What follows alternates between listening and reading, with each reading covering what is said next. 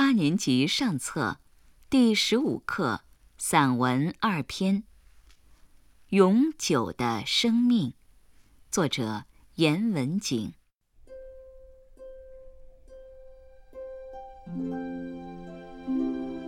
过去了的时间，永不再回来。一个人到了三十岁的边头，就会发现自己丢失了一些什么：一颗臼齿，一段盲肠，一些头发，一点点和人开玩笑的兴味。这意味着，他已经失去了那大半个青春。有限的岁月只能一度为你所用，他们既然离开，就永远不会再返回。智者对此也无能为力。个人生命不像一件衬衣，当你发现它脏了、破了的时候，就可以脱下它来洗涤，把它再补好。那存在过的忧愁，也许你能忘却，但却不能取消它遗留下的印记。我们都非常可怜，人们却不应该为此感到悲观。我们没有时间悲观，我们应该看到生命自身的神奇，生命流动着，永远不朽。地面上的小草，它们是那样卑微，那样柔弱。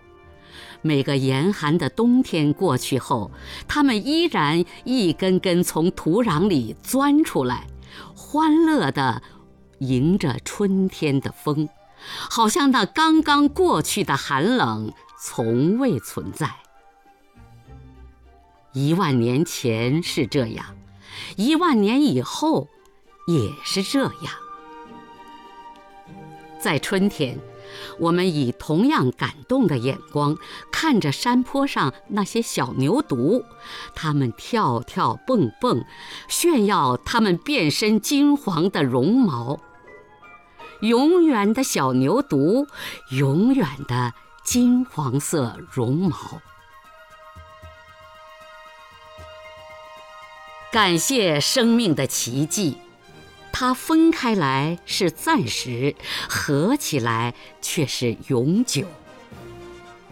他是一个不懂疲倦的旅客，总是只暂时在哪一个个体内住一会儿，便又离开前去。那些个体消逝了，它却永远存在。它充满了希望，永不休止地繁殖着、蔓延着，随处宣示它的快乐和威势。我的伙伴们，我们的心应该感到舒畅。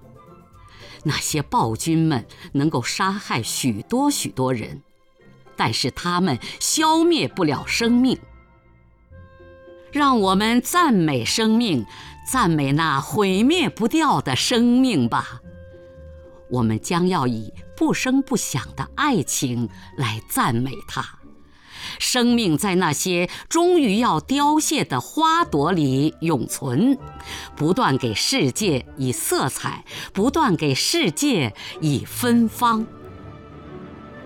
凋谢和不朽混为一体，这就是奇迹。